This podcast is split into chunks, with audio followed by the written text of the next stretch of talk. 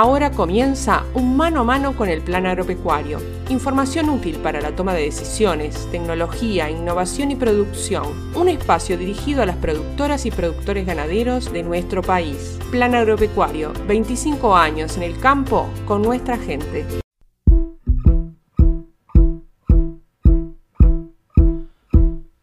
Tu corazón impar, siempre a contracorriente muy buenos días, amigas y amigos. Es un gusto estar reencontrándonos nuevamente en mano a mano con el plan agropecuario para compartir esta media hora de información con todas y todos ustedes a través de Radio Carve, a través de Radio del Oeste, Radio Tabaré y La Hora del Campo. Les comentamos que hoy vamos a tener un programa cargado, ya que el pasado 15 de octubre se realizó en Blanquillo, departamento de Durazno, la celebración del Día Internacional de la Mujer, organizado por el Ministerio de Ganadería, Agricultura y Pesca, donde estuvieron presentes más de 300 mujeres rurales de todo el país, las autoridades de la institucionalidad agropecuaria del Ministerio de Ganadería, Agricultura y Pesca, la vicepresidenta de la República y cerrando el evento, el presidente de la República, Luis Lacalle Pou. En esa oportunidad pudimos conversar, sí, sobre la temática en cuestión, pero también sobre temas técnicos. Nos encontramos con el ingeniero agrónomo Gabriel Osorio, con quien conversamos sobre esta herramienta que el Ministerio de Ganadería, el SNIG, eh, puso a disposición de los productores para acceder y pedir la marca, para renovar la marca, también para bajar los documentos al respecto. Sobre todo esto vamos a estar conversando con Gabriel Osorio, un trámite online que facilita muchísimo, por lo menos, esta función a los productores y productoras de todo el país. Como decíamos, estuvimos en Blanquillo y conversamos con la sociedad civil y las autoridades que están llevando a cabo este Plan Nacional eh, de Género. Primero, vamos a estar teniendo la palabra de Cristina Revetria, representante productora de canelones, representante de la Sociedad de Fomento Canelón Chico, también integra la directiva de Comisión Nacional de Fomento Rural. Luego vamos a tener la palabra de la doctora Fernanda Maldonado, quien es la directora general del Ministerio de Ganadería, Agricultura y Pesca y quien se puso conjuntamente con Mercedes Santilla y un gran equipo de trabajo, este trabajo en género en particular. Y vamos a tener finalizando el programa la palabra del presidente de la República quien realizó el cierre de este evento. Pero sin más que agregar, vamos directamente a la palabra de los protagonistas de hoy. Sus dos en el marco del Día de la Mujer Rural y en el evento eh, organizado por el Ministerio de Ganadería, Agricultura y Pesca eh, estuvimos presentes y en la oportunidad pudimos conversar con el director del SNIG, el ingeniero agrónomo Gabriel Osorio, quien se refiere a esta nueva funcionalidad que queda a disposición en el Sistema Nacional de Información Ganadera, el SNIG, en la página del Ministerio de Ganadería, Agricultura y Pesca que permite a los productores solicitar una nueva marca, renovar o readquirir una marca e imprimir el título de esa marca. Sobre todo esto conversamos con Gabriel Osorio. Eh, Gabriel, buen día. El, SNIC tiene novedades, ¿no? El, este, nuestro objetivo es, es la eficiencia de, la gestión del dato, ¿no? O sea, el, SNIC es, un, es una base de datos gigantesca que cada día tiene más datos. Hoy tenemos 50, el año que viene DICOSE, los datos de DICOSE cumplen 50 años. DICOSE empezó en el año 73. Este, o sea que tenemos datos, digamos, globales de 50 años para atrás y del SNIG, o sea, datos de, de caravana individuales de animales desde el año 2004. O sea, tenemos una big data muy grande dentro del SNIG para estudiar y para trabajar, incluso para empezar a generar este, inteligencia artificial para algunas cosas que pueden ser bien dedicadas a la parte este, de, sanidad animal, ¿no? que en definitiva es una herramienta sanitaria principalmente y después es una herramienta para generar una, cantidad de cosas. Eh, en definitiva, este, la idea es tratar de que el dato sea cada vez más prolijo, que sea cada vez más más este, digamos, puro y que no tenga problemas de... Por ejemplo, el productor hoy por hoy, eh, a veces se olvida de dar de baja a los animales. 10, 10, 10 animales en cada establecimiento, en cada uno de los 52.000 establecimientos este, del país, 10 animales son un millón de animales y pico que tenemos de más en el sistema. Entonces, la idea nuestra es tratar de mejorar eso y que no tengan tantos animales, digamos, fantasmas, entre comillas, que estén, este, digamos, infestándonos el dato en el sistema. ¿no? Esa es la idea. Yendo directamente al tema de la gestión de las marcas, eh, que es la novedad hoy, ¿no? Hubo una mejora a lo largo del tiempo en este sentido. Históricamente se ha ido, ha ido evolucionando el acceso por parte de los productores a todo lo que tiene que ver con la gestión de marcas. Sí, eh, el, el sistema de marcas tiene más de 100, tiene como 150 años. Y la oficina es la oficina, digamos, la bisabuela de la trazabilidad, vamos a decir, porque es el único país en el mundo que en el 1890 creó un sistema de marcas eh, regido y, este, digamos, controlado por el Estado.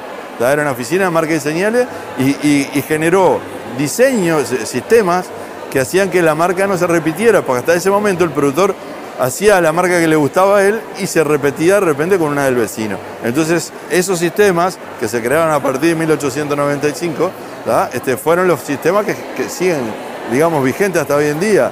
Y eso se hacía a través de gestores.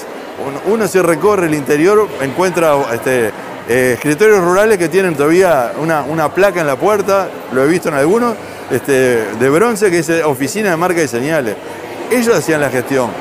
Después, con el tiempo, lo que hizo el Estado hace muy poco fue darle ese trabajo a los territoriales y hacerlo de forma gratuita. Lo que los gestores quedaron, quedaron medio de lado para ese trámite, que incluso era un trámite ya, digamos, no es, un trámite que, tenga una tarifa, sino que cualquiera cobraba lo que, se le parecía. Entonces, bueno, eso generaba un poco de distorsión.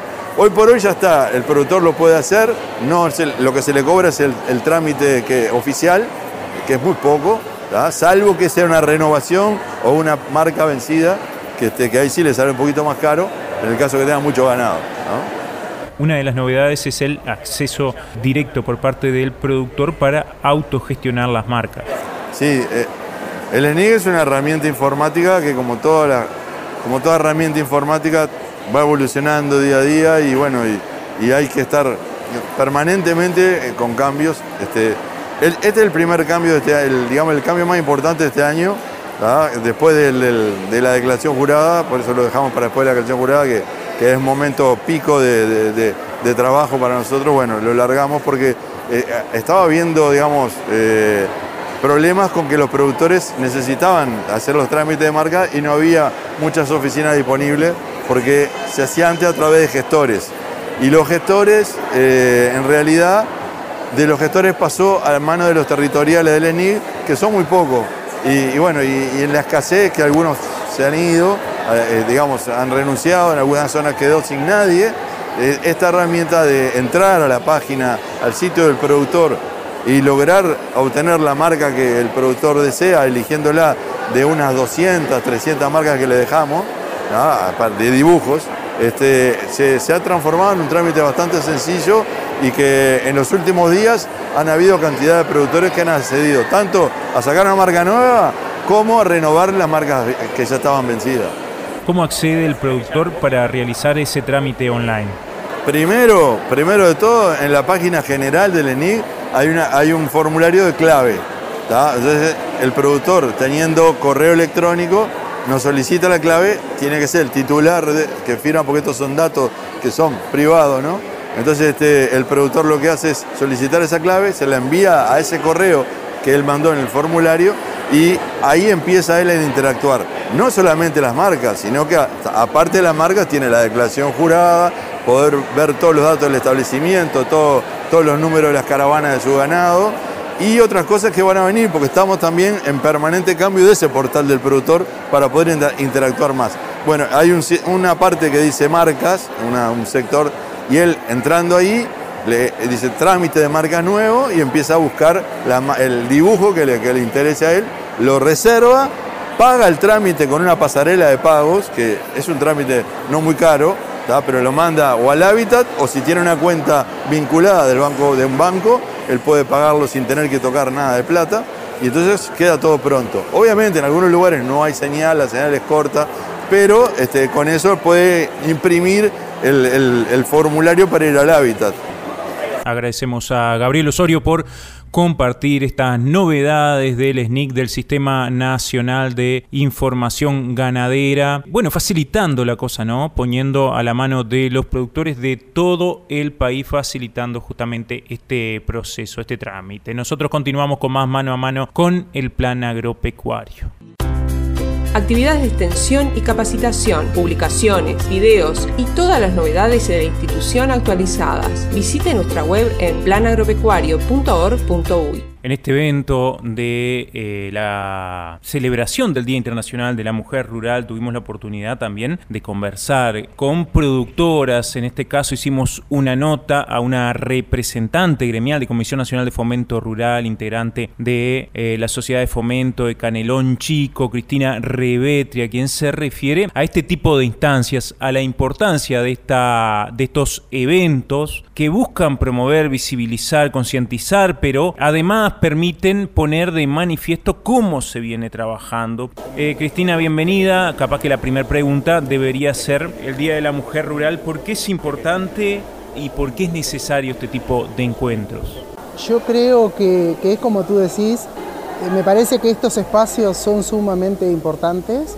Este, si bien hace unos cuantos años que lo venimos haciendo, pero digo, cada, cada año que pasa nosotros vamos, visualizamos que es este, sumamente importante tener estos espacios, tener estos encuentros, tener estos talleres, también este, trasladarnos a diferentes partes del país, en este caso en un pueblo este, tan chico, vamos a decir, en, en- en- en- en personas, digo, entonces yo creo que eso también nos da este, para poder seguir trabajando, para poder seguir incidiendo, para poder seguir visualizando la problemática que en realidad tienen las mujeres rurales, pero creo que tenían, al estar tan invisibilizadas, eh, eh, era- fueron momentos más difíciles.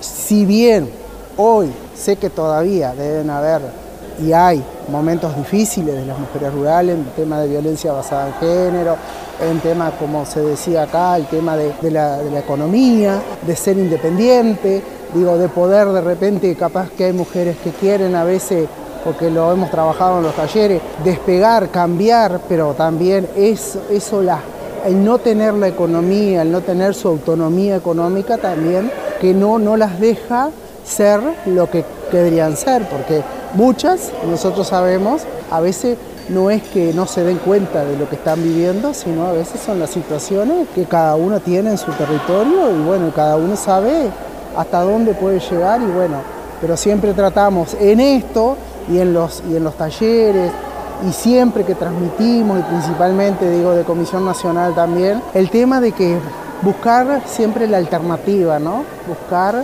la información, buscar tratar de comunicarse, de encontrar, como estamos haciendo este, este curso de promotoras escucha en el tema este, de, de- de prevención de violencia basada en género. Y bueno, esto que estamos haciendo es muy importante porque a nivel del país, digo, vamos a estar poco más preparadas para por lo menos ser muy escuchas, ¿no? Y ver de nuestra, que nuestras mujeres por lo menos tengan una alguien que las escucha y si quieren podamos tener nosotras conocimiento de dónde las podemos acompañar, pero me parece que estas cosas abren, este, han hecho un camino, año a año lo vemos, que van haciendo mejor camino y bueno, sabemos que nos, nos queda mucho por hacer, ¿no? Pero muy importante también recalcar, digo, eh, e- ese trabajo que podemos hacer nosotros, la sociedad civil, con la institucionalidad pública, ¿no?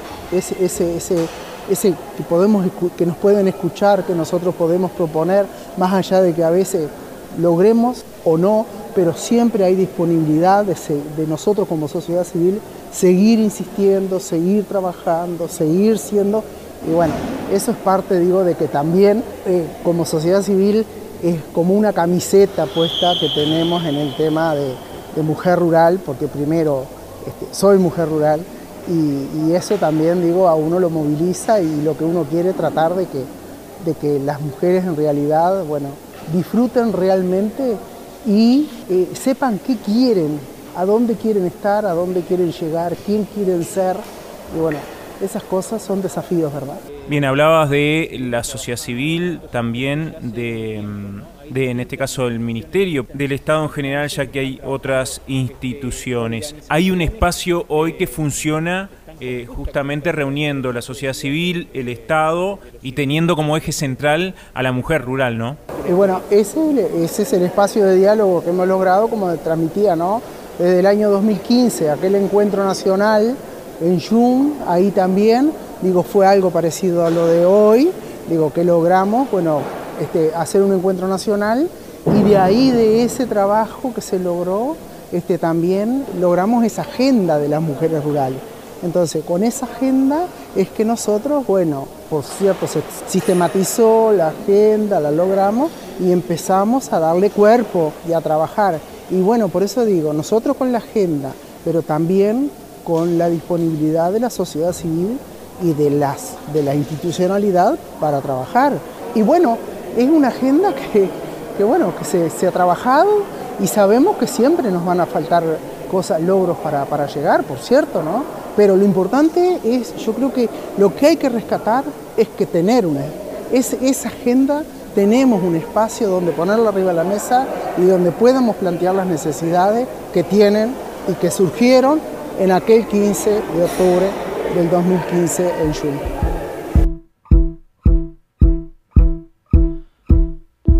Corazón impar.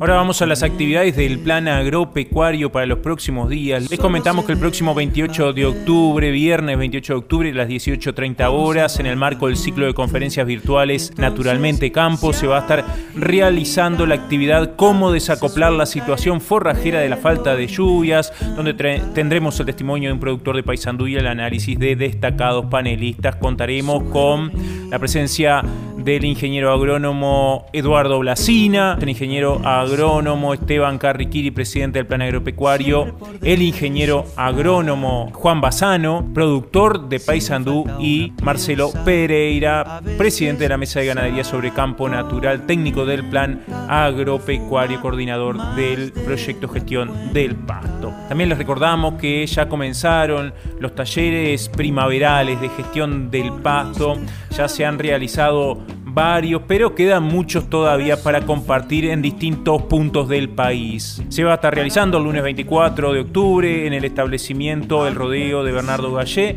en Masoyer, departamento de Salto, muy al este de Salto.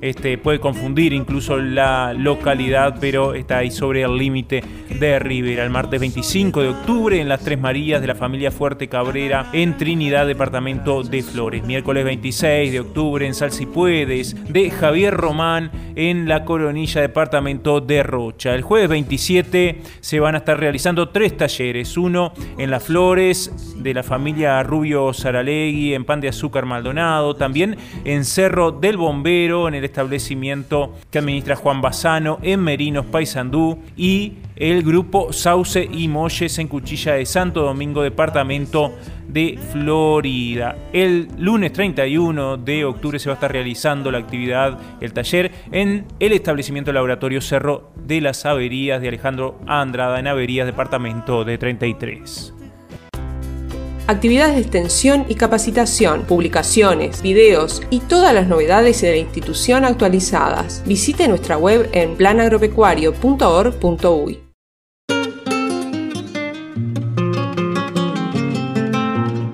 El pasado 12 de octubre se realizó el tradicional remate anual de Cabaña Cambapitá, nuevamente una fiesta en el local chiflero de Artigas, con muy buenas ofertas, valores y ventas, siendo una referencia ineludible en la zafra de remates de reproductores. Mariel Romero, propietaria de la firma, agradece a los amigos y clientes que hicieron posible esta excepcional dispersión de genética en todo el país. Cambapitá, Aberdeen uruguayo.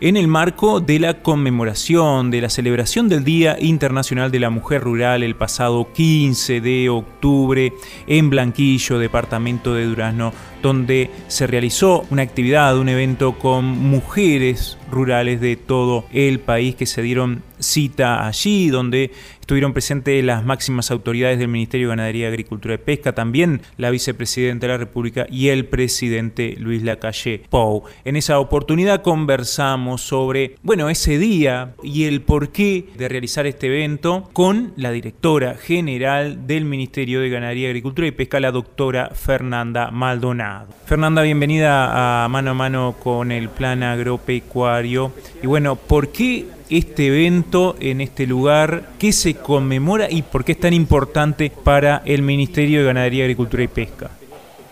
Bueno, a ver, yo creo que estos eventos son buenos, eh, sobre todo siempre hablamos de conmemorar, de festejar y también de reflexionar, ¿no? Estos eventos son buenos porque propicios, eh, como la excusa en el buen sentido, para poner determinados temas sobre la mesa, en este caso la realidad de las mujeres rurales y, del agro, ¿no? Eh, por eso hoy nosotros hablábamos un poco de eh, poner de manifiesto la persistencia de algunas desigualdades, pero también hablar de propuestas y rendir cuentas. Eh, nosotros estamos llevando adelante con el Ministerio de Ganadería, Cultura y Pesca y con toda la institucionalidad agropecuaria este, un plan nacional de género en políticas agropecuarias, donde bueno, el plan agropecuario es protagonista este, y venimos ejecutando conjuntamente varias de estas propuestas que surgen, de estas 83 propuestas que surgen de ese Plan Nacional de Género y nos parecía oportuno hoy rendir cuentas y fue un poco lo que tratamos de hacer, de rendir cuentas y también hacer anuncios, porque este es un plan vivo, ya llevamos más del 60% ejecutado en estos 17 meses, pero también tenemos grandes desafíos por delante. Es un plan vivo que queremos que continúe creciendo y que sea el puntapié inicial a lo que es la transversalización del género en las políticas agropecuarias como tú decías, en el marco del Plan Nacional de Género para Políticas Agropecuarias. Para su diseño tuvo eh, la participación de muchas personas, muchas mujeres, eh, también actores de todo el país.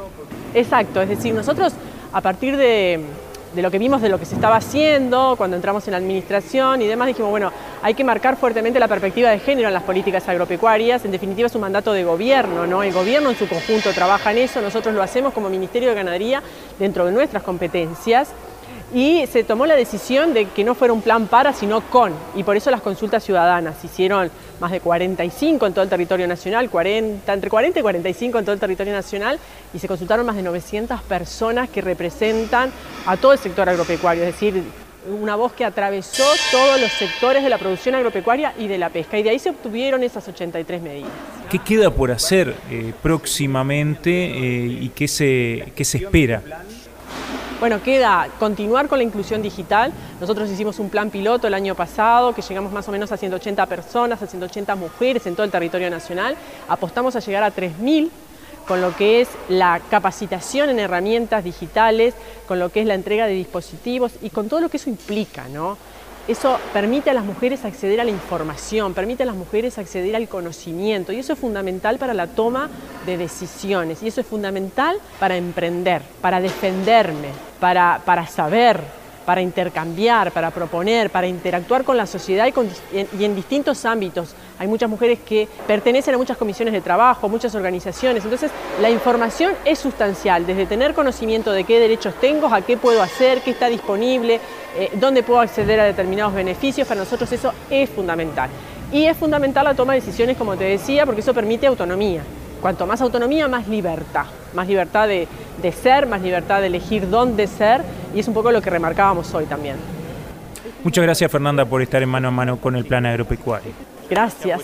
Agradecemos a la doctora Fernanda Maldonado por estar presente mano a mano con el plan agropecuario y compartir estas precisiones sobre lo que viene realizando el Ministerio de Ganadería, Agricultura y Pesca en conjunto con otras instituciones y también con la sociedad civil. Este mismo evento tuvo la participación del doctor Luis Lacalle Pou, presidente de la República, quien realizó el cierre de la actividad y compartimos sus palabras cuando realizó la clausura de la celebración del Día de la Mujer Rural allí en Blanquillo.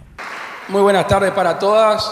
agradecerle la, invitación. Me encantó cuando el, hashtag, lo que inspiraba era transformadora, que, recorre un, un amplísimo espectro de, de ese concepto. Porque cuando uno piensa en transformador, quizás está pensando en tecnología de punta, producción de primera, que la hay, y hay muchas mujeres en nuestro país que están encargadas de establecimientos, de producciones, en todos los subsectores del agro, que están transformando desde la punta. Y sobran ejemplos, por suerte. Y después está, para mí, lo más básico, elemental, que es la transformación desde el pie, desde lo que uno quiere. La mujer rural que transforma a los individuos que quiere a su familia, que transforma a su comunidad. Por suerte, con muchas de ustedes nos conocemos en pagos chicos. Y por lo general, y esto no va en desmedro de los hombres, cuando hay una comisión, cuando hay alguien que empuja, cuando hay alguien que está preocupado por algo que es extrafamiliar, que es del pago, siempre hay una mujer encabezándolo, indefectiblemente, por lo general es una mujer que lo encabeza. En el agro, la tasa de empleo y la tasa de actividad de las mujeres porcentualmente sensible menor que en la ciudad. Me atrevo a decir que no se condice con ninguna de la vida de ustedes, que ordeñan, que alambran, que curan bichera, que enlazan, que plantan, y no figuran como que son las que laburan, pero a las 3 de la mañana echar las vacas para ordeñar a las 5 están ustedes. Y si no, están en otras tareas propias de- del sector. Recién me acordaba que acá, muy cerca, en el departamento, una gurisa que capaz que ustedes la conocen, ya no es tan gurisa, se llama Mariana González, es la única mujer que tiene tropilla para las criollas.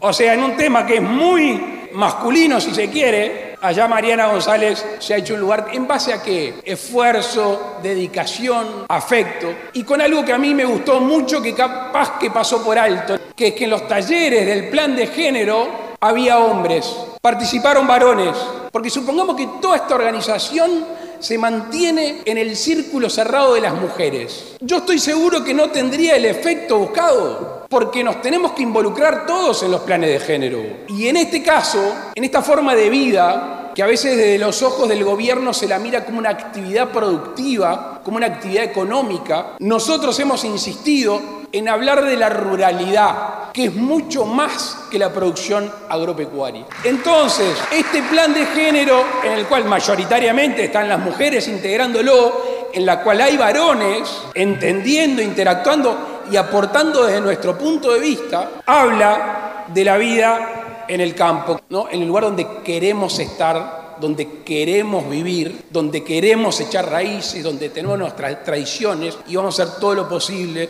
por seguir así por muchos años y heredarlo a nuestros hijos y a nuestras hijas. Y eso es lo lindo de estas actividades, que tienen obviamente una conmemoración, que obviamente tiene una celebración, un festejo, pero tiene mucho de rendir cuentas. Me gustó que Fernanda dijera, estamos tan a un clic de saber qué hicimos, porque al fin y al cabo los gobernantes manejamos recursos públicos, recursos de la gente, salen del bolsillo de los uruguayos, los tenemos que administrar de la manera más eficiente y mejor, ponerle sentimiento, corazón y conocimiento y devolverlo en qué? En oportunidades. Yo estoy seguro, seguro, no participé de los talleres, pero si hay algo que se reclama es tener la oportunidad. Y saben qué, yo les quiero dejar un mensaje optimista. La globalización, aquella sobre la cual hubo muchísimas manifestaciones en contra, yo creo que es una gran bendición. Es una bendición para el país y es una bendición para la zona rural. Pensar que un chiquilín, me estoy acordando un gurí de Sarandí Navarro, cuyos padres se fueron a trabajar a Montevideo